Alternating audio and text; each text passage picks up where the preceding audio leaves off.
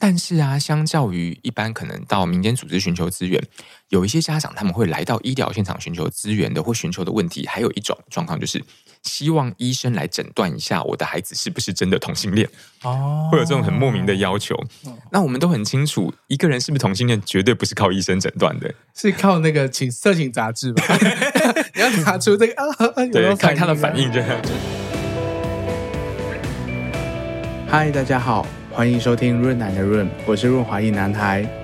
在每一集节目中，我都会邀请特别来宾来到我的房间，一起讨论性、身体或亲密关系等议题。你准备好了吗？我们要开始喽！欢迎回到润男的润，我是润男。呃，最近这几年，可能是因为对于心理。精神疾病的这些污名有一些减弱，或者是说我身旁的朋友呢，在这个年龄层、生命阶段都累积了一些状况，所以求助于精神科或者是心理咨商的朋友是越来越多，也觉得越来越普遍。不知道大家对于精神科的印象是什么？我从自己的这个同志生命历程回想，就会发现说，精神科好像一直若有似无的影响着我，包括说很小的时候跟家里出柜，然后我妈就。曾经一度要带我去看精神科医师，然后在大一点的时候开始参与同志运动，然后大家就会那个时候啦，大家就会拿说这个美国 APA 的 DSM 手册来证明说，哦，同性恋已经不是一种病了。所以今天想要特别来聊一下这个题目哦，所以邀请了一位老朋友，一位精神科医师，要来跟我们分享同志与精神科的各种爱恨情仇。让我们欢迎来自金门的同志精神科医师、前热线理事长，然后单身很久、喜欢弟弟的徐志远医师。哇塞，好完整的介绍啊！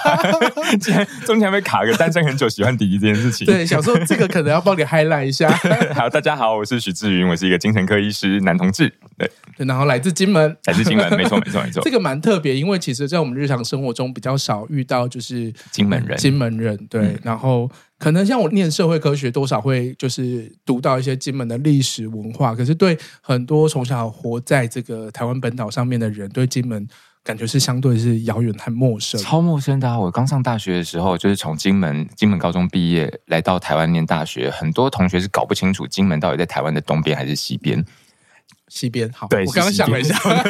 直到现在我还是认识很多朋友，他们搞不清楚金门、马祖、蓝屿、绿岛分别在什么方位这样子。金门。妈，OK，好，我我想我应该差不多，大概大致的位置，澎湖的再过去一点吧。对，澎湖的西边，哦、我们的纬度跟台中差不多。哦，是啊，对，哦，然后马祖是比台北还北边的。啊啊，是不是很意外？对不对？哦，真的、哦，对，所以很多人很多人误以为金门马祖很近，其实金门马祖很远，哎，真的蛮远的，很远的，对啊。所以金门人和马祖人是不会没有什么交流的啊，除非刻意去交流，不然平常我们其实是不熟的，我们也没有通航，也没有通飞机啊，就是对，没有船，没有飞机。哇，那你们跟澎湖比较熟吗？也不熟啊，就是我们平常闲着没事不会飞到澎湖啊。哦。所以我们要飞，就是飞飞台北、高雄、台中这些地方。嗯、所以你从小成长的这些经验，就是比如说我家里人嘛，然后我要去去比较热闹的地方，我就想说可能会去台中。嗯，那你们也是吗？就是说，哦、我今天要去逛街，那我飞个台中也不会这样子。这个逛街成本是有点太高了。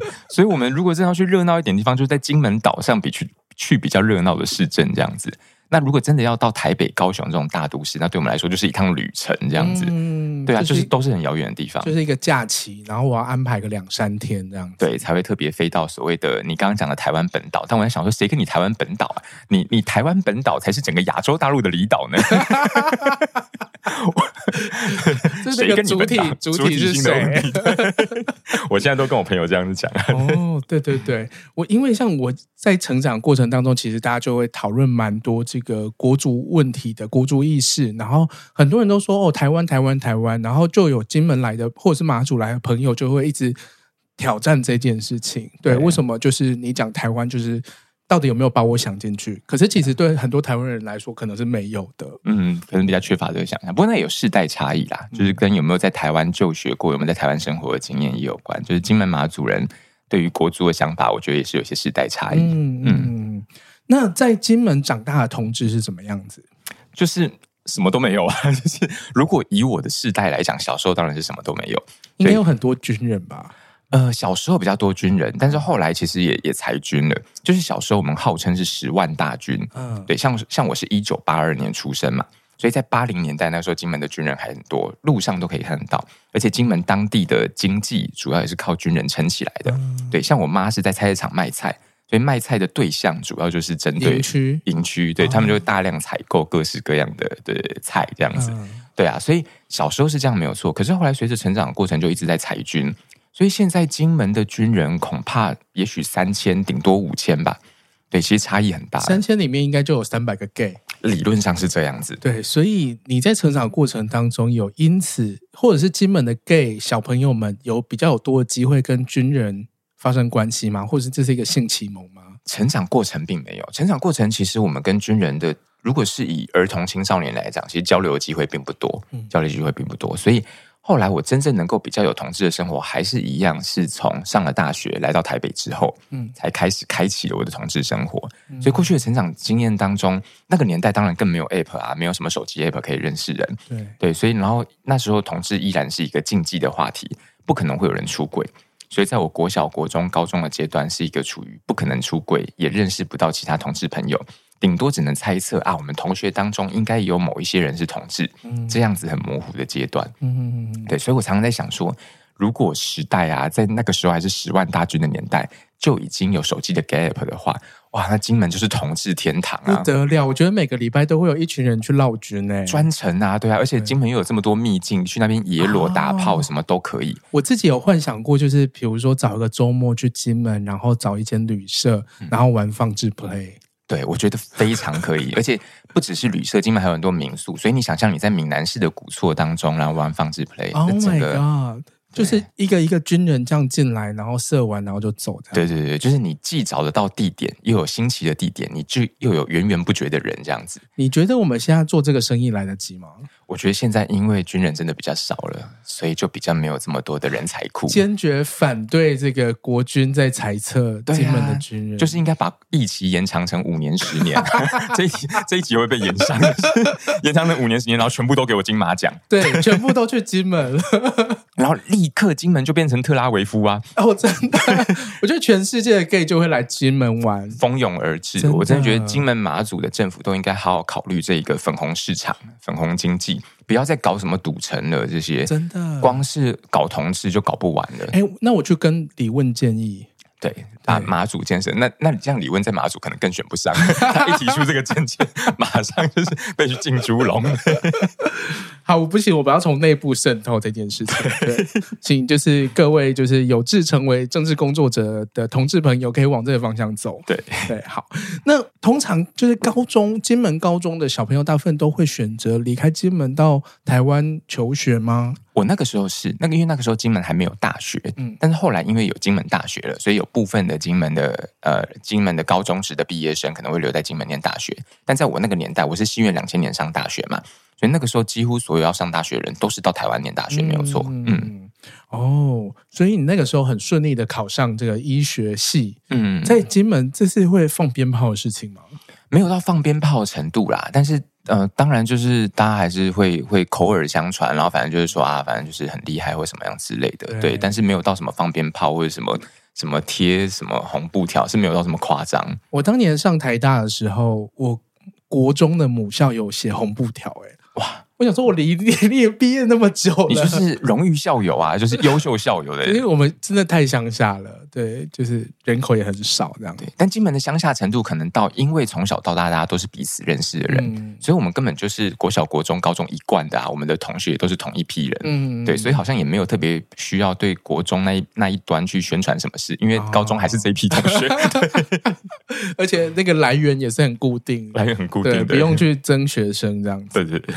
那有点好奇，就是后来念医学系是为什么选择了精神科？其实这也是跟自己的兴趣有关，没有错啦。其实，在选精神科里头，同志真的蛮多的。嗯、我们自己看到，就是精神科里的同志的比例，大概比其他科都来得高。为什么？我觉得可能也是因为同志，我自己猜想啦，说从小也许比较心思细腻，或者是说，因为从小要面对这个呃带有敌意的世界，所以大家都要学会很多，不管是伪装，或者是了解别人的想法。或是怎么样生存下来，所以也许对于心理这方面就是更有技巧，或是更有训练，嗯、这可能是其中一个议题。那我自己的话，就是因为的确一直都是对人文科学其实比较有兴趣的，嗯，对。那但是后来念了医学系，反正念三类组医学系，但是就还是会比较喜欢一些人文的东西。那理论上在医学当中跟人文最相近的就是精神科，所以后来其实还蛮自然而然的就就走进精神科。尤其在我们实习的时候，会到各科去 run，各科都要去实习。嗯，那在精神科里头，我就觉得蛮自在的，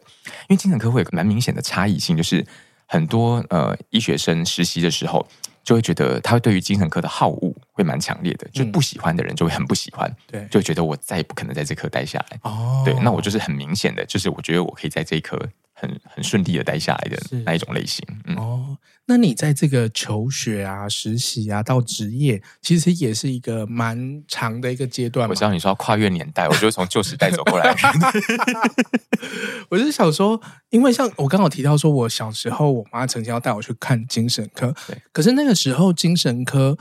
隐隐传出的一些声音是让我觉得他对同志并不是很友善，嗯，会不安的，对不对？对对对，就是我妈也说，就是她听哪个医生说什么同性恋是一种病啊，嗯，那言下之意就是是病，那就是应该要被治好这样子，嗯，对，所以你在求学这个阶段和到职业，就是精神科对于同性恋、对于同志。它这个概念是有转变的吗？有啊，很明显的转变。对，因为像我刚刚讲，我大概是两千年上大学，然后我们那时候的医学系还是七年制，所以我是二零零七年毕业。那后来就进入了专科训练，就精神科的专科训练。所以光是从两千年初期到现在二十多年的时间，其实台湾对于同志的想法就差异很大。嗯，像我自己是二零零三年参加同志咨询热线协会，开始当义工。那个时候，其实普遍父母们对于同志都还是很不能接受。而且就是一听到自己小孩子的同事，就是哭天抢地，仿佛演那种就是八点档撒狗血的剧情。所以在医院当中的生态也一样。其实，在医院医学院当中，其实也都是反映整个社会的价值观。所以我们自己在求学的历程当中，也常常听到很多师长对于同志不友善的的一些言辞。嗯，我印象很深刻的是，我大五的时候，二零零五年那个时候，有一个感染科来上课的一个老师，他是一个呃，就是似乎学经历是在国外。的一个学经历，他说他在国外看到 HIV 的感染者，对，然后一开始当事人没有跟他承认，结果他就发现了一个怪病，然后后来才发现啊，原来当事人是 HIV 感染者，他才会得某个怪怪病哦，因为免疫力的关系。结果他在上课的时候，他就把那一个病人的照片秀出来，就在他投影片上直接秀出来，然后指着那个病人讲说：“这个就是 gay 的脸。”就是二零零五年，很惊人吧？的一个感染科的医师讲这种话，所以就知道当时其实还是非常的不友善。那当然，这二十多年来，其实整体都还是有很大的改善。它其实反映的就是社会的现象。嗯，所以现在在医院当中，年轻一辈的医师对于同志，大部分啊，其实都还都已经比较能够自然应对。哦，除非是他自己可能有一些宗教信仰，是他的宗教信仰如果是很反同的，才可能比较会讲出不友善的言辞。是，不然大部分的年轻一辈的医师基基本上都没有不觉得怎么样。嗯，那当然，年长一点的医师还是带着他们早年的价值观。可能都还是对同志比较不友善，或是有很多错误的印象这样子。嗯，嗯，那其实现在我们很常在寻求协助的时候，一些身心状况的时候啊，其实好像有两个比较大的选择，一个是精神科，一个是找智商师。嗯嗯。那我也知道说，像你也有曾经去智商师那里呃讲课啊什么的，嗯，就有点好奇说这个差异会是什么？就是说。我我其实最后是想问说，那我们怎么去判断说，我今天要寻求协助的地方是精神科或者是心理咨商师？嗯嗯，对，这是很好问题，而且这对一般大众来说也都是很实用的问题。这要先从两个训练背景来谈起。哦，其实严格来说，它有三个名词是会跟我们寻求关于心理方面的照顾跟治疗会有关的专业人员，一个叫智商心理师，一个叫临床心理师，一个叫精神科医师。对。那精神科医师顾名思义，他就是医师嘛，所以医师的训练背景还是从医学系念毕业，进行了专科训练，专门做了精神科的专科训练，成为精神科医师。嗯，那心理师的背景是从心理训练背景，而不是医学的背景，所以智商心理师跟临床心理师都是跟他们的心理相关的科系的硕士班毕业。嗯，他们要求考照的话，必须要硕士班毕业才能够考执照，所以他们分别考的是智商心理师的执照跟临床心理师的执照。那咨商心理师的训练背景比较是针对非病态的，哦，就是跟医疗诊断或者是跟疾病比较不相关的，就是一般人的所谓的心理适应、心理调试有关的这样的心理咨商的背景。嗯，那临床心理师的训练比较偏向医疗一点，所以他们除了做相关的心理咨商之外，他们也有很大的一个比重，其实是在做所谓的心理横件，或者是我们俗称的心理测验，其实它是有专门的科学背景心理测验啊，这样的心理横件的内容，所以他们会多懂一些跟医疗临床有关的内容。那精神科医师毕竟还是从医师的系统训练出来，所以针对其实当然是更针对有疾病的状态。但是在我们的训练的背景当中，其实还是有包括一般的心理咨商、心理治疗这样训练背景。嗯，所以三者的差异大致上是这样子。那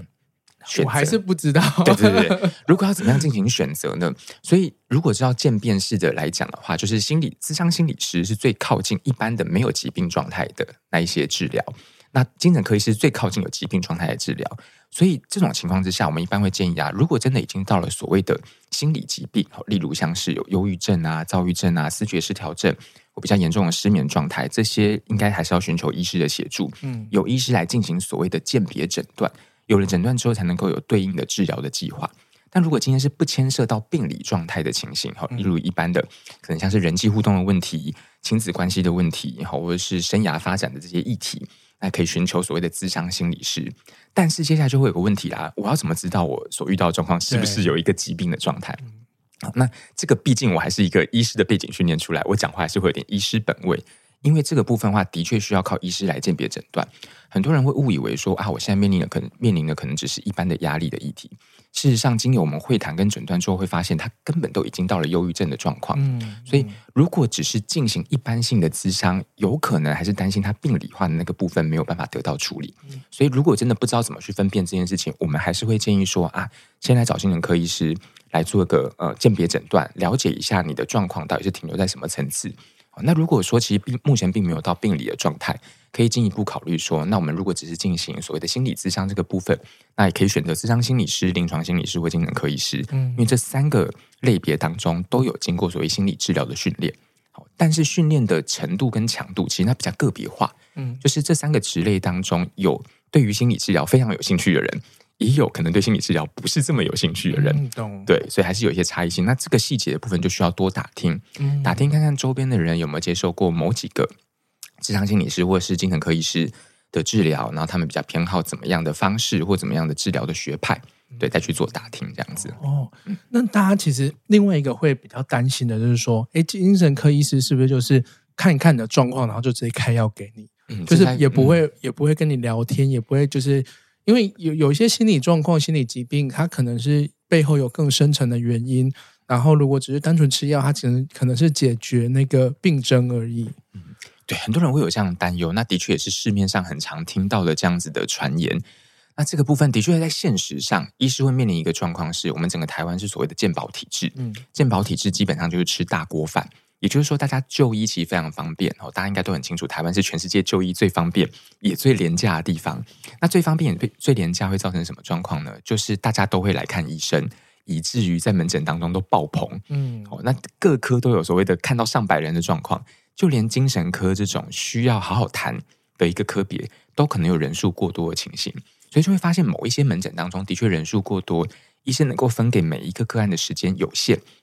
那如果在时间有限的情况之下，医生当然会选择我把最重要的事情先做完，就是所谓的诊断，嗯，先确定他应该要倾向哪一种治疗方向，哦，这个大概是最关键的一件事情，所以可能也会让有一些人就会觉得说啊，那医生好像都只是想要问出疾病来，好像没办法去探讨后面更深的议题。但我也要强调的是，并不是所有的医师都这样，在不同的环境当中，医生会有不同的选择。好，有些医生也的确很希望能够跟个案好好谈得更深入一些。所以在他门诊的设定当中，可能就会设定我不要挂这么多的病人，对，然后我可以跟病人好好的谈。所以这也是为什么我前面强调说，你要选择不同的适合你方式的医师，可能要多打听一下，嗯，这个医院或这家诊所，这个医师，他这个门诊当中是呃开放多少人，他留了多少时间能够跟个案能够好好的谈。所以即使在精神科医师当中，也有很愿意跟个案能够谈的比较深，谈的比较久。不只是做鉴别诊断，不止药物治疗，而且是还是可以谈到很多背后的身心一体的医师这样子。嗯，嗯，那愿意谈的这些医师，他有办法给出什么样除了呃用药的建议吗？嗯，其实就会牵涉到背后的像心理治疗的方式。好，所以就跟前面所提到的智商心理师、临床心理师也有在进行的方式一样。哦，那心理治疗有不同的学派，所以那些所谓的建议的治疗的方式，有包括像是平常日常生活作息的一些改变，嗯，也有包括怎么样去处理我们的认知跟情绪，哦，就是例如我们很常见的哈认知行为治疗这样的学派，去讨论我们在应对某些压力来源的时候，我们可能怎么样去改变我们的思路，或是怎么样能够更弹性的去应对不同的压力来源。也有一些学派是比较古典的那种精神分析的学派，探讨说你目前所遇到这些情绪的状况或人际的问题，跟从小我们成长的背景怎么被养成我们现在这个样子，去探讨那种过去跟深入的议题。经由这些探讨的过程，让我们了解到为什么会有这样的情绪反应。当我们对于自己有更多的了解之后，我们就可以有不同的应对方式跟处理方式。对，所以心理治疗它是一个的确博大精深，然后有不同的派别的做法的方式。我觉得这样听起来就是要进入的门槛有点高。我我不是说成为医生，我是说。呃，作为一个一般人来说，对，对，对，嗯、就是我到底要找精神科，然后又要去判断说，哦，哪个医师 他的背景是什么，或者是找那个治疗师、呃，咨商师，也是要做好多好多的功课。的确是比较辛苦的地方，但是最入门的方式，的确就是先去查那个医师他在他的，例如在诊所或医院当中的介绍。介绍里头就有说他擅长的是什么，以及他如果进行心理治疗，他擅长的派别是什么。嗯，那的确，智商心理师在他们所职业的地方里头也都会有这样子的介绍。嗯，对，可以先从这一个部分开始，然后找到适合自己想要探讨的议题，那再去打听个别这一些就是心理师或医师他们的评价，有点辛苦。对，对，因为我自己。家里常照的问题，所以我最近这一两个月觉得说，我应该要去找个咨商师来、嗯、来聊聊，嗯、然后就说好，我要来找，然后就开始收集台北市，就是我住在附近的，就是想说也不要太远，这样是。这样比较愿意去这样，嗯、然后就觉得哇。琳琅满目哎，我根本就是无法超多的，对不对？对，所以我也只能说，好像说，呃，有没有朋友推荐？嗯，对，就是要用，可是又觉得说，朋友推荐也不见得适合我啊。就 是它是一个好复杂、好难的一个过程、哦。没错，它比起你去虾皮上面要比较商品还困难的多，这样子。对，因为你虾皮还可以看到所谓的评价，然后还有对还比较知道一个商品的讯息。所以老实说啊，进行心理治疗这件事情的确也有点看缘分。嗯，就算是一个普遍评价良好的医师或心理师，也有可能会有某一些个案跟他不投缘。嗯，老实说也是这样。所以前面的某一些事物学习，或是前面某一些去找适合自己的。医师或心理师的阶段，真的都是每个人可能都历经过的。嗯，像我自己啊，我自己在训练的背景当中，我也有去接受心理咨商。对，因为我觉得对我来说，我自己要成为一个好的治疗师，我也要有被治疗的经验。嗯，所以我过去其实也有很多年的被治疗的经验。就是要当一个好的 top，你也要被干过，是也不见得要这样子啊。对，就是这个部分的话，我觉得没办法从 top 或 bottom 来类比。就像我很坚持自己是 top，我就没有很想一直 没想要当 bottom 去做训练。对，我坚持反对这样子的类比。对，但那个时候我就是我是有去找，就是呃，而且我想要找不同的治疗学派的。对，所以我那个时候也是经由朋友的推荐，嗯，好去找了某一位很资深的心理师这样子。所以那个的确也像你刚刚所讲的，有时候真的也要经由朋友口耳相传，对啊。但是后来发现说，如果真的不合适，那就再找找看别人这样子，嗯、对，也只能用这种方式。是是，哇，我觉得接下来话题是可以进入，就是你前几年在台大开设这个同志门诊这件事情。嗯，所以听到这个同志门诊，大家可能会有一个想象说，所以我是。就是要有什么病吗？就是我我必须要先证明我是同志，我才可以去挂这个门诊吗？就是有点好奇，说，哎，这个门诊是怎么一回事？是，对，是是预期中是想要怎么样的族群来，或者是有怎么样需求的人来挂号的？是对啊。当初成立这个门诊，其实也有很多的的想法啦。其实一方面也是，其实也是我们刚才所谈到的话题，就是我也知道，在一般的健保门诊当中，有时候谈的时间比较受限。但我自己本身是同志，我又希望能够为同志族群多做一些事。我希望能够特别开一个门诊，我的设定就是看的人数不多，但每一个个案都可以好好的谈的这样子门诊的形式。嗯、那我知道在健保门诊里头比较难执行这件事情，所以我要另外额外开一个门诊。那当时因为我刚从台大医院训练完我的专科，然后正在进行次专科的训练，那我觉得我开始有一点点余裕可以来做这件事情。那我已经拿到了专科医师的执照，这样子。所以我就跟我的师长，当时台大医院的前辈，我的师长们讨论这件事情。对，那为什么会想要开这样所谓的同志咨询门诊呢？其实就有点像是刚才瑞南所讲的啊，就是其实有一些人会担心是不是在进行某些病理化这件事。嗯，对。那对于我自己的的价值观来说，我当然不希望把同志病理化，去除掉病理化这件事，也是我一直在做社会运动在做的事情。可是我也知道，在当时那个年代当中，其实同志的资源还是受限的。哦，例如我所处的台湾同志咨询热线协会，做了很多很多对于同志的家庭议题的辅导跟咨询的工作。可是很多家长，同志他们的家长是不愿意踏进热线的。嗯，我们都戏称说热线好像有个结界。很多家长觉得，我要是踏进热线，仿佛就承认了我的孩子是同志，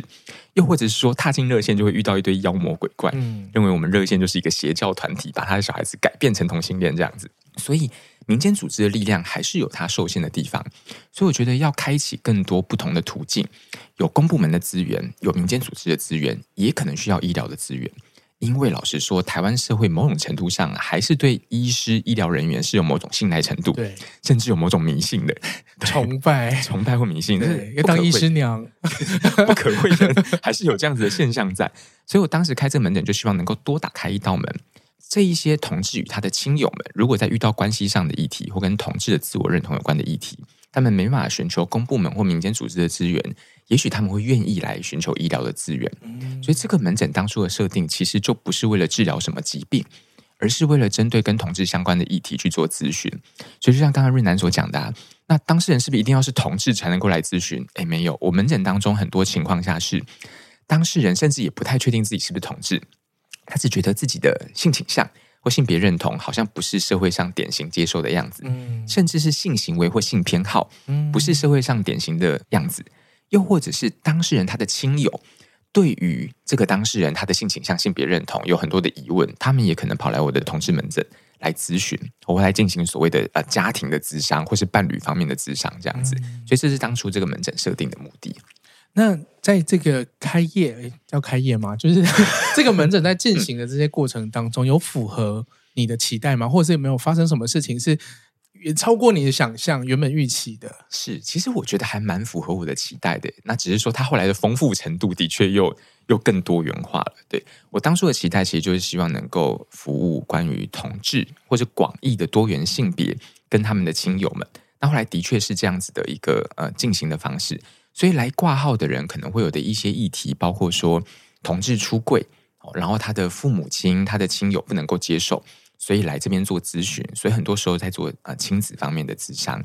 那也有很多可能像跨性别者，他如果真的要进行所谓的变性流程，他需要经过嗯，因为以目前国家的规定是要进行所谓的精神科的评估，嗯，所以他会来我这边进行评估，那帮他转衔后面的一些资源。那还有很多情况是各式各样的性偏好，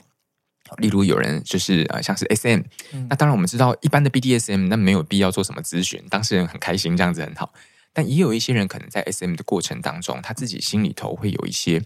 觉得过不去的地方，或者觉得自我无法接受的地方，他可能会来进行咨询。那也有一些人可以稍微举例吗？嗯，但是有一些人他明明很喜欢 SM，但他没有办法接受，他觉得自己好罪恶哦。我就有遇过，可能像是一些呃年轻男性，嗯，对，但他非常喜欢 SM，然后他就是例如他就可能在整间当中说，他包包里头就掏出口球来，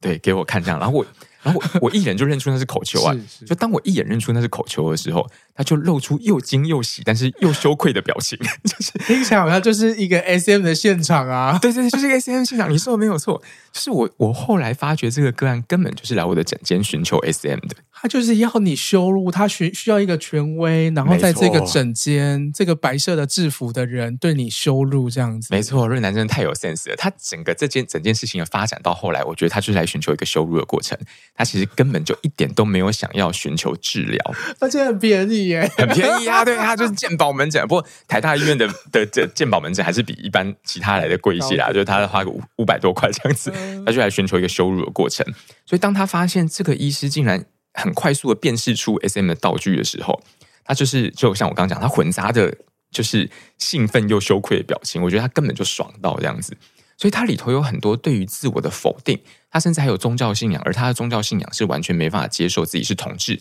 也没办法接受自己有 SM 的兴趣。但他在这这个宗教信仰当中来回的拉扯，然后又羞愧，可是仿佛想要改变。但我刚才讲说，这个不用改变呐，其实你的这些没有害到任何人，你的。同质性倾向，你的 SM 没有害到任何人，不需要改变，但他又不断的想要寻求改变，嗯，一直来来这边做这些很很模糊的迂回的，甚至矛盾的这些拉扯的过程，对，然后我的确就像润南所讲，我觉得他根本就是来来找收入的。那怎么办？这这样这个状况怎么办？我，我并没有要满足他的收入的过程啊，我还是希望他成能能够成为一个内外合一的过程。就是这个内外的合一，是他能够接受自己有这样子的兴趣，然后他想要去满足这样的兴趣，我觉得是没有问题的。对，所以我后来其实，在咨商的方向当中，其实就是告诉他说，你要寻求收入，OK，你还是有很多很多可以去寻求收入的方式跟场合。毕竟现在 SM 发展的这么的活跃，嗯，对。然后不管你是想要寻求肉体上的，你也可以找到地方可以绑你，对对，对。然后如果你想要寻求心理上的，你也可以在交友软体上面去寻找你的主人。对，你并没有必要跑来就是医师的诊间这边寻找主人。我觉得，我觉得这一段播出去之后，会有很多人想要。因为这是这个好方便哦，而且我自己想象那个过程是，如果这个医生很不熟悉 BDSM，反而更好玩。就是我要讲解说，哦，这个是口球，它对我产生什么样子的效果？对，然后看着医生的表情，我觉得大家会寻求更多的兴奋感。我就觉得这种事情在，在我我觉得在门诊当中一定一再的发生这样的事情，只是只是很多情况下，可能医生并没有辨识出来。哦对，一定有这样的兴趣在，而且就是一个制，就是一个制服 play 啊，对对对。而且哦，这个就岔题讲出来，我觉得不知道是一副我长得很变态的样子，还是怎么样，一副我就好像就是 S 的样子。我自己在交友软体上面 App 上面，就会常常遇到有人希望我踩他，希望我绑他，啊、希望我成为他的主人这样子的要求。你有 Hashtag，你是精神科医师吗？呃，有，我其中有一个就是 App 上面有写说我是，但我写的比较隐晦，我写说我是 Psychiatrist，嗯，对，就是我没有写中文这样子，对，但是有一些并没有，有一些我不知道为什么，可可能就让人觉得一副好像可以绑他的样子。对，然后，但是我真的觉得这件事太麻烦了。就是我曾经有想要去尝试过，但我真的觉得当一个主，或者是当一个 citizen，当一个 S，真的是一个很很花心力的事情。可是照理说，就是精神科医师，或者是有受过这些心理学背景的训练，应该是可以当一个很好的主。对啊，就是其实我们可以做的不错。但是可以做的不错，跟有兴趣想要做是两回事。就是包括我们语调上要怎么样去保持那个 dominant 那个权威性这件事情，我们其实是可以做得出来的。对，天哪！我觉得不要当医生了，好像你当专业组可能赚的比较多。理论上是这样子啊，所以我觉得我应该可以做得到，但是我觉得好累哦。可以兼差。对啊，就是我想说，我如果要去干一个弟弟，结果那个那个前面我还要做这么多公司要去绑他，或者是当他的主人，我想说这花的成本也太高了。主要是你要自己有兴趣啦，要有兴趣才行。对，那我刚好是没有兴趣的。在 App 上一直遇到有人要求，我想说我是怎样长得很 citizen 的脸，是不是？对，就是也是建议听众不要因为听了这一段，然后就去挂徐医师的门诊，然后不断寻求我绑他。对，或者是就是要这边跟医师玩这些心理游戏。放心，我在门诊当中绝对不会满足大家的需求。那他会因此勃起吗？你有遇过这种状况？可是因为我们整间会有一个那个桌子挡着，对所以我也不会去特别注意个案的下体这样子。啊、对，可是是不是应该要？你说应该要去注意他的下体，对呀、啊，就是说不定你就可以判断出，哦，他现在是来寻求收入的，他就是要跟我谈话，然后来达到性兴奋。一般来说，其实我们甚至不见得要经有生理上的反应啦，所以我们从心理上的反应，从他的言谈，从他的情绪当中，就可以判断是不是寻求兴奋这件事。有时候兴奋这件事也不见得跟他勃起这件事有连结啊，对，对，对，对，所以我觉得我好像没有必要特别要去观察对方的下体。当然，除非如果他现在根本就站起来，他想要裸露他的下体给我看。我大概就会制止他了，我可不想被吊销医师执照的。有有比较这样具体的想要这样什么骚扰医生吗？呃，有时候会遇到，有时候会遇到这样的状况，就是当个案他所谈的话题越来越私人的时候，我们就知道其实他有这样子的意图在这样子。嗯、对，有些就会问医生比较私人的问题。哦、对，反过来问医生有没有这样的经验？对，但但其实，在整件现场，我们还是希望重点其实在个案身上。当他反过来变成要问很多很多医生私人的问题的时候，我们就觉得这个这个咨商或心理治疗方向其实就走中了。嗯、所以，针对一个治疗师来讲，我们还是要把他拉回这个诊间当中该从事的主题。嗯、对啊。那从这个精神科医师的观察，你会这样说吗？就是说，同志 LGBTQ 社群，他的这个精神疾病的问题是不是比较高的？我觉得也有年代差异。在早年，我确实有看到这样子的现象。早年确实有看到，甚至我们从很多国内外的文献、学术文献里头，也都会发现，就是有像是啊，同志族群可能像是忧郁症、失眠，或是像所谓的物质滥用，就我们讲的一些成瘾。药物、毒品成瘾的议题，这一些比例都比较高。这在早年的二三十年的学术文献上面都是非常明显的。对，那这十多年来，就是从我当精神科医师以来，我觉得的确在前期会发现这个比例是有偏高一些，嗯、但这几年我觉得有逐步下降。哦、这几年随着台湾的整个对于同志的友善度有提升，当然同志面临的心理压力或是情绪方面的疾病这个部分就有稍微降低一些。嗯、所以我觉得现在有渐渐趋近于跟其他非同志的族群。一般的顺性别异性恋族群其实差不多的状况，嗯，再加上现在一般大众愿意来精神科就医的比例也比较上升了，所以我觉得反而现在的差异性就没有这么高了。哦，嗯，就那有没有什么同志族群里面比较容易有的症状或者是疾病呢？嗯，嗯，一般我们可能会看到的症状，其实还是比较倾向于所谓的自我没办法接受或认同的情况，尤其是他来到诊间的现场。当然就会有所谓的我们所讲的 selection bias，就是一个选择性的偏误。就他已经到了我诊间的现场，我比较容易看到有这样子异常的情况。可是其实，在一般生活当中所看到的同志，可能都在那边好好的过着，跟一般人没有什么两样。所以会来到我的诊间现场，会发现的状况是比较常看到会有一些自我无法接受的同志，例如说他呃可能发现自己是同性恋，他喜欢跟同性。呃，上床性爱或是交往，但他还是觉得说，我是不是要回归社会的常态？我的爸爸妈妈没办法接受我，他们认为的社会常态是异性恋的常态。对，所以他们一边还是希望能够呃回到所谓异性恋生活。当然，我们知道那个并不是回到了，然后就是他他的回到应该是同性恋的生活才是他真正的回到这样子。嗯、对啊，所以还是会遇到这样的情况。这种情况比较容易会出现犹豫的情况或焦虑的情况。当自己没办法接受自己的时候，反而是我们比较担心的情形。那我自己的观察是，其实，在男同志的世界里面，对于外形啊这些东西的的焦虑，对，是是非常多的。就是所有的人，其实我觉得他已经很优了，各种练得很好了，练得很好，长相很好看，然后经济条件也很好，可是他总是觉得自己不够好。嗯，然后我自己跟我其他异性恋的朋友们观察下来，我就觉得。男同志的世界好像特别的容易让人对，就是会觉得说哦，我自尊心低落是这些问题是确实有这样子的状况啊。啊，这个分成好几个层次来谈啊。有一些男同志，他们对于外形上那些挑剔，有时候只是在 Instagram 上面炫耀的时候会讲说啊，我今天又多一点赘肉，但明明他就又秀出一张。身材超好的照片，大家翻白眼，大家大翻白眼，然后就是他就是想要寻求讨拍，下面讲说没有啊，超好看的啊，还是超壮的啊什么，然后讲说啊，今天就是赘肉又多了一些什么什么之类的，这这是一种层次的问题。这种多半当然就不会来寻求治疗，他寻他需要寻求的是 social media 上面的 拍拍这样子，他可能最后也会变需要治疗，也是有可能。的确，的确，我们门诊当中也是会遇到一些网红，嗯，为了要维持自己在网络上的声量，或者是对于网络上的。按赞或是点阅关注这件事情太患得患失了，哦，到后来已经到了焦虑症的程度，也有这样的情形。我们的确也会遇到这样的状况。Social media 所造成的身心方面的影响，真的是蛮明显的。嗯嗯、对，那另外一个层次，就像刚刚润南所讲的、啊，因为对于外貌上的焦虑，因为整个社群实在太竞争了，造成呃自己比较上面觉得很低落，情绪很低落或自尊心低落这种状况，也蛮常见的。哦，这几年的确越来越明显。Social media 影响会在我们诊当中会看到一些男同志的确觉得自己长得不够好看，练得不够壮，没办法得到自己喜欢的人的的垂涎这样子，哦，所以就因此在就医当中，他可能是一个他主要的议题，甚至有一些人的外貌焦虑的情况啊，真的已经到有点病态的状况了，会进行过度的医美整容这样的情形，哦，这种也会见到。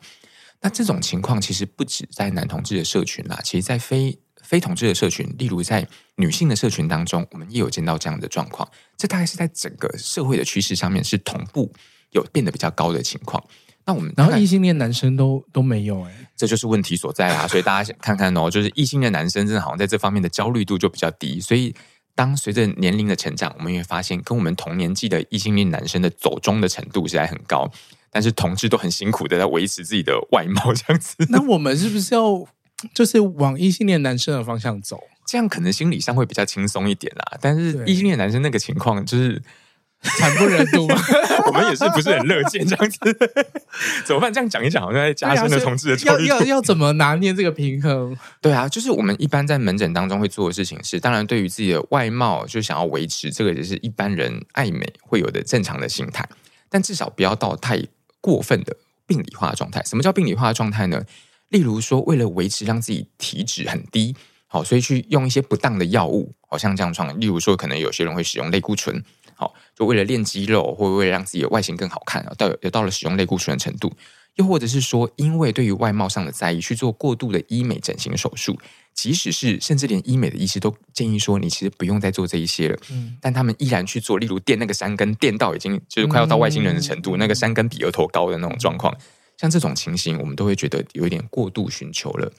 就是所谓的医疗上面的外貌上的改变，嗯，这个就是我们比较不乐见的情况。这一条线，我们大概就会建议当事人说，这已经到过度焦虑了。我们反而要去寻求这个焦虑的来源，去了解这个焦虑的来源，甚至进行某一些焦虑症的治疗，嗯，哦，才能够改变他这种甚至有点伤害身体的状况。会不会是因为这个 social media 的这个比较普遍的曝光，然后让很多的好看的人，嗯，可以容易获得更大的关注和声量，所以大家就会看到说，哦，原来那样子的身体和外貌才是一种美的样子。是啊，这也是其中一个很大的问题耶。这也是我刚才讲到那个名称，所谓的 selection bias 的的造成的现象，嗯、就是选择性的偏误。当 social media 我们一打开，尤其是 Instagram 一打开那个搜寻栏位，就是冒出一片你经过严选之后的，好 好就是演算法知道你想要看什么，所以里头可能超过一半都是。面貌姣好的，如果以男同志来讲，就是面貌面貌姣好的男子跟非常厉害的身材，那个就是所谓的 selection bias。久而久之，我们会误以为这个是正常的男同志的生态。事实上，这完全不是正常男同志的生态。这个是在男性的身体当面前面的 PR 值九九的生态。嗯，当大家误以为这些 PR 值九九，把自己练得很好看的那一些人是男同志里头的大宗的时候，就会越来越焦虑，嗯，我们就越来越以为说啊，我要是没有做到这一点，就是低于平均值，所以就会更容易会有一些紧绷的心情，就是误会自己的那个位置在哪里。没错，而这就是造成忧郁跟焦虑最大的来源之一。嗯，嗯，哇，这个我觉得是很大的问题，很大的问题啊，对啊，所以因此来就诊人更多，但是很多人来就诊，并不会说啊，我对于我的身体很焦虑，他们其实反而呈现出来的是已经造成的后果，因为焦虑之后造成的忧郁。或因为焦虑，到后来甚至有一些人会有一些成瘾物质的滥用，这样子的情况，他们反而是因为后面这些事情而来就诊。但我们往往下面挖，会挖出了这一些对于外貌上的焦虑。哦，原来是因为这个原因才让他们有焦虑，然后去做出这些事情。嗯，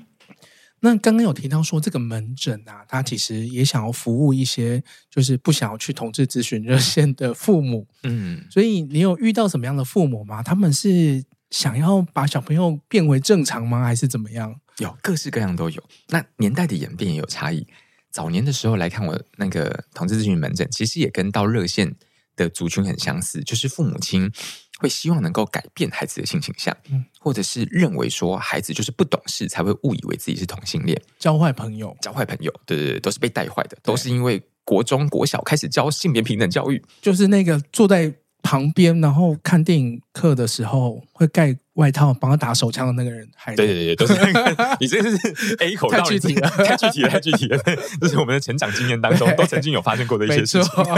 外套下面的故事，外套下面的故事，各式各样或午休的时候，对对对 午休时候的故事。对，所以很多人会，很多家长是带着这样的要求。但是啊，相较于一般可能到民间组织寻求资源，有一些家长他们会来到医疗现场寻求资源的，或寻求的问题，还有一种状况就是希望医生来诊断一下我的孩子是不是真的同性恋哦，会有这种很莫名的要求。哦、那我们都很清楚，一个人是不是同性恋，绝对不是靠医生诊断的，是靠那个请色情杂志吧？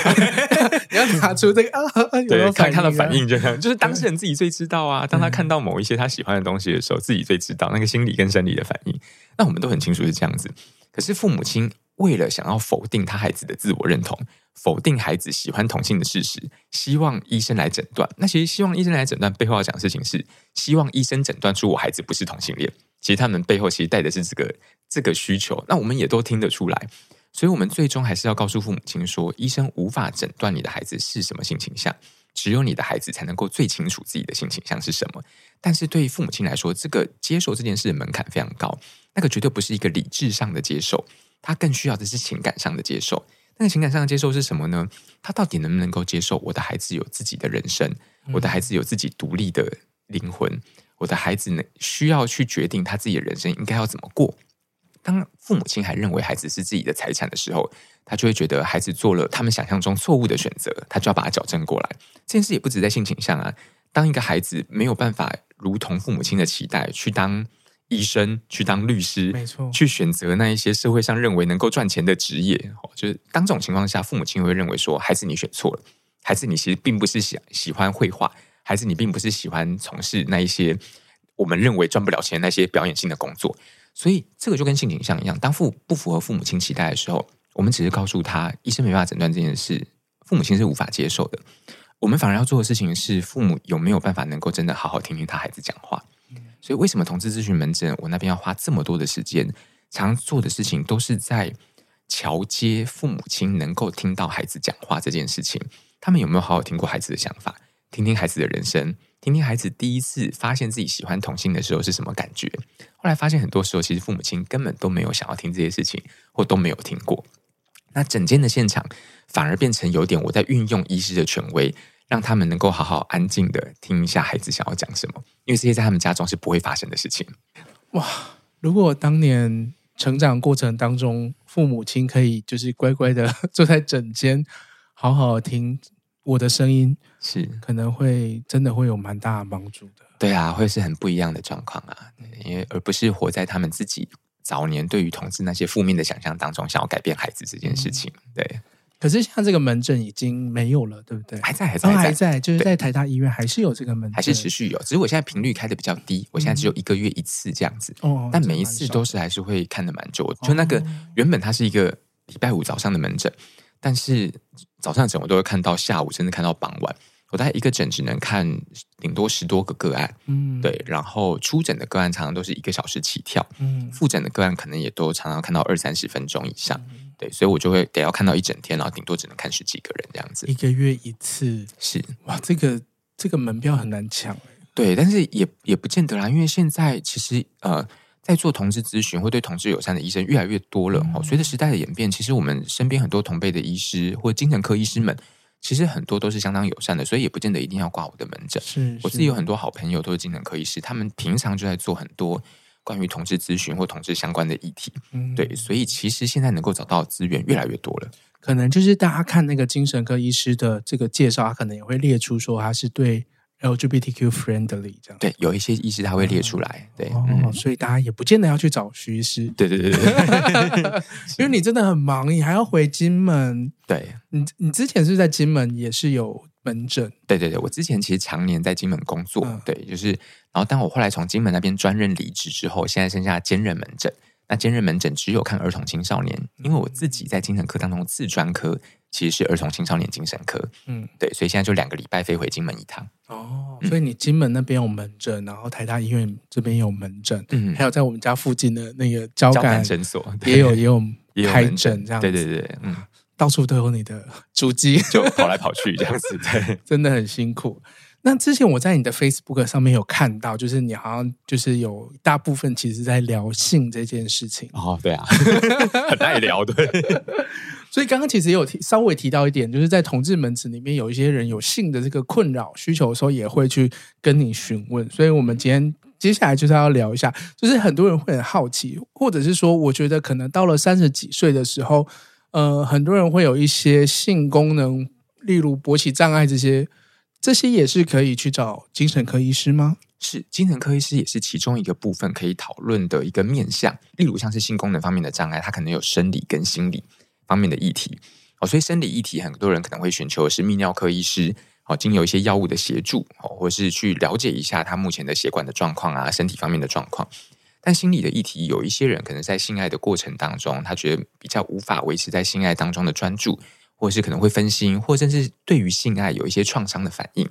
那这些状况之下，其实就是寻求可以跟精神科医师来共同讨论，看有没有可以协助的地方。所以，他并不是一定就是非要看精神科医师不可。但如果觉得有些心理方面的状况是我们可以共同讨论的，我的门诊当中也蛮常在讨论这样子的议题。嗯，嗯，那大家有比较什么普遍的这个心理的状况会影响到呃我的性功能？嗯，有一些人是他很在意自己的表现。对，很在过度在意自己的表现。那我想这个是蛮多人可能会有，通常是 top 对不对？对，通常是 top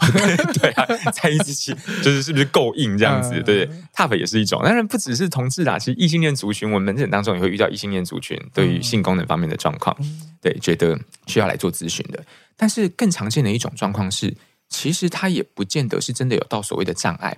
而是有点像是我们前面所谈到的，在社群媒体当中过度渲染了一个好的性爱应该要到什么样的程度，结果大家就被就是洗脑了，觉得说啊，你今天可能一定要干个一个两一个小时两个小时，然后要连射两次，然后就是那个影片不断的，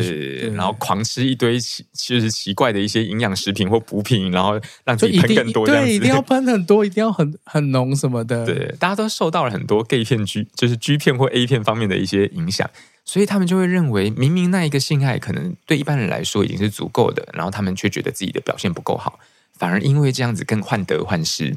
患得患失的情况之下，反而更影响到他勃起的状况。就是在做爱的过程当中，不断的在自我质疑说：“哦，我今天有没有够硬？我今天表现的怎么样？对方是不是在假高潮？零号这个叫声到底是真心的还是虚情假意的？”对。还有一种很特别的状况是绿病。绿病的情形，好，就是我们所谓的疾病焦虑症，在男同志社群当中，我还蛮常看到这样的状况，就是对于感染性病这件事情太过焦虑跟恐慌，尤其是我们从小被从小到大被恐吓的 HIV 感染，对，很多男同志有所谓的 HIV 的绿病症，那明明他已经做好了很万全的保护，也全程使用保险套，好，但是他还是担心说自己得到 HIV。在这种情况之下，他有可能在性爱过程当中，因为过度小心了，所以反而影响到他的性功能的状况。所以在这种情况之下，我们在进行咨商或治疗的过程当中，我们反而要讨论的事情是：为什么他会这么的绿病？绿病可以有一些所谓的药物治疗的方式，但是更重要的是要了解他背后的心理方面的层次。有些人是对于性的恐慌，有些人会反而是对于他自己男同志身份，其实还是没有办法接受。所以他过度接收了社会上面对于这种男同志会得到 HIV，男同志会因为 HIV 不得好死这样子过去那种想法，所以他一直充满了罪恶感。那当然也会影响到性方面的表现。嗯，所以绿病症常常也是我们在医疗现场会去做治疗的一件事情。那我自己很好奇，精神科医师本人，嗯，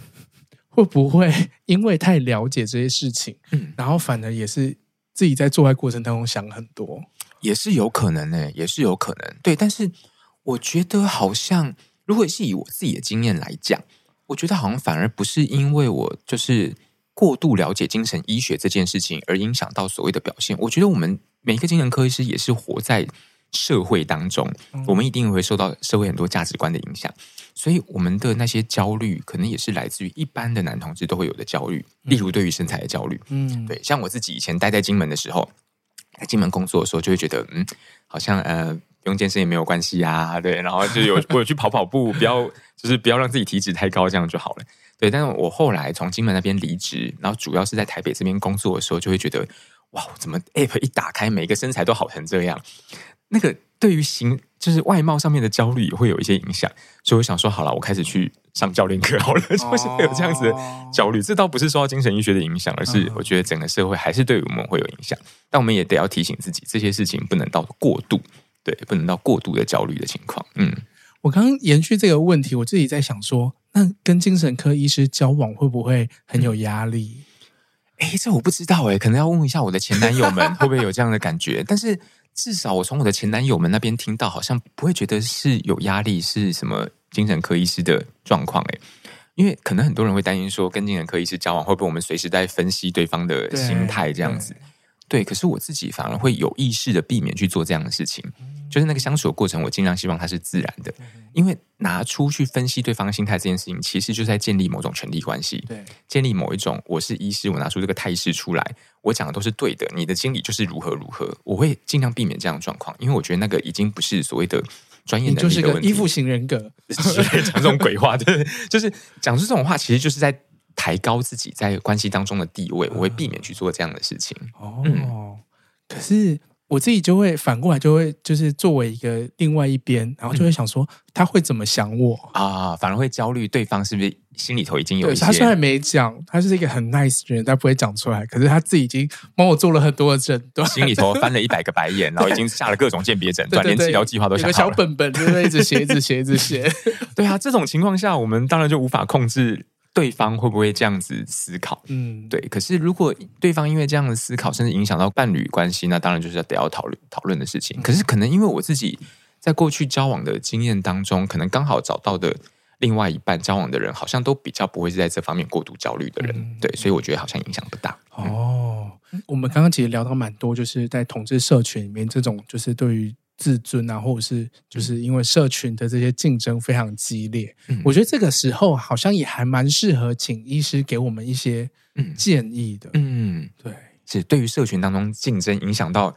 自尊心这件事情嘛，就永远觉得自己不够好，每天睡觉前就在那边一直写说好，我明天一定要去跑步，一定要做什么，怎么怎么样，然后一直觉得自己可能就是因为。没有好好对待自己而找不到伴侣之类的。嗯，有啊，我们经常听到这样子，就是自我在那边怨叹这样子。嗯，我觉得这个从两个层面上来讲啦。第一个事情是我们不断的去寻求让自己的姿态更好，让自己的体态更好，或是更美这件事情，它永远是没有极限的。对，所以过度去寻求这件事情，永远都没办法得到所谓的真的快乐或是自在这件事。你光是看到我刚刚所讲的 Instagram 上面那些 PR 九九的人。他们常常也是我们的门诊个案，嗯，因为他们在寻求更好的体态，或是维持自己在网络上面的声量这件事情，其实反而会更辛苦。所以追求这件事情不会让自己更快乐。所以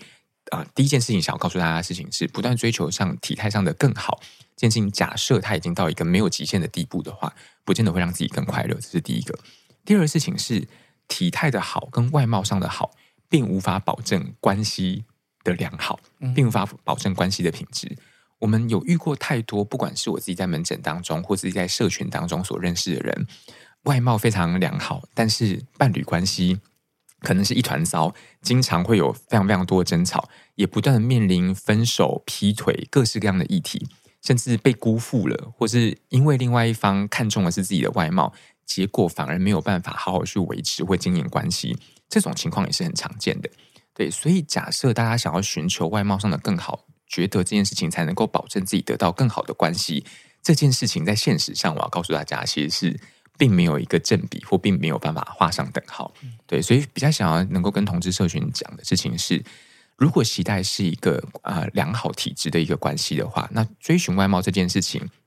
可以有一定的追寻，但更重要的事情是怎么样能够找到对方自己跟对方之间真的相处的平衡点。例如说，有一些人他们想要寻求关系上的更健康，他们也知道自己对于对方性方面的吸引力无法一直维持住，他们真的有可能去讨论所谓的开放式关系。嗯，这个议题我们当然也很常讨论到，也在润南这边也很常讨论到开放式的关系。他们反而后来觉得，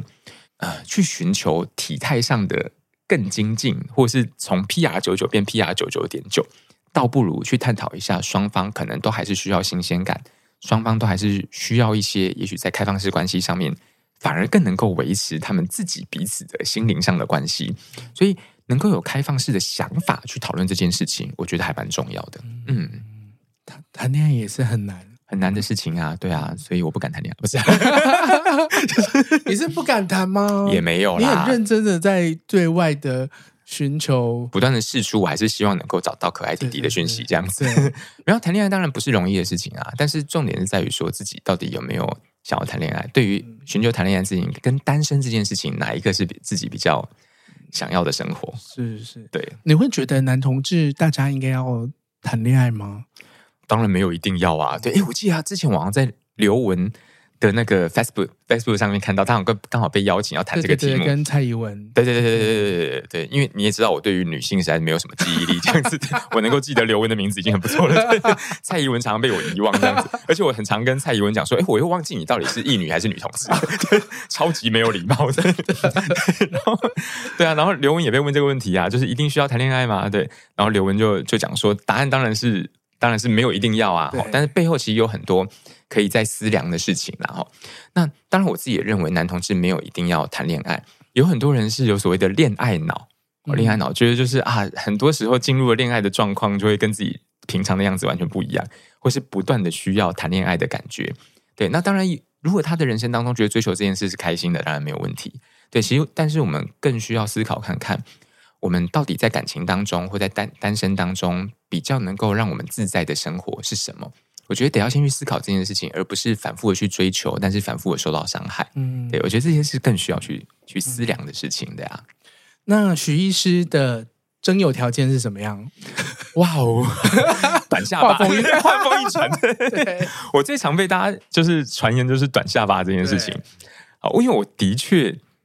比较喜欢下巴不长的人。对，从我过去，从我小时候，对，从我国中喜欢的学弟，他就是一个。短下巴的人，他就是一个我们在医学上会讲所谓的困难插管，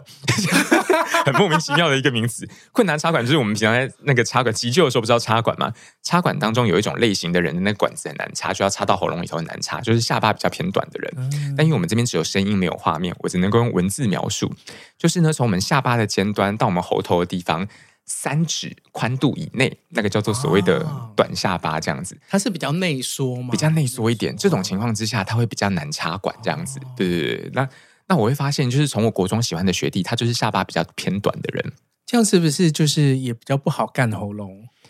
不一定啊，说不定有别。就是因为那个形状关系，说不定它有别有一番风味，哦、就是比较挤压，比较挤压，对，或者是比较可以看到对方因为口交的时候就干进去的时候，然后对方露出那一种就是痛苦痛苦的表情，或者是流泪泛泪，因为就是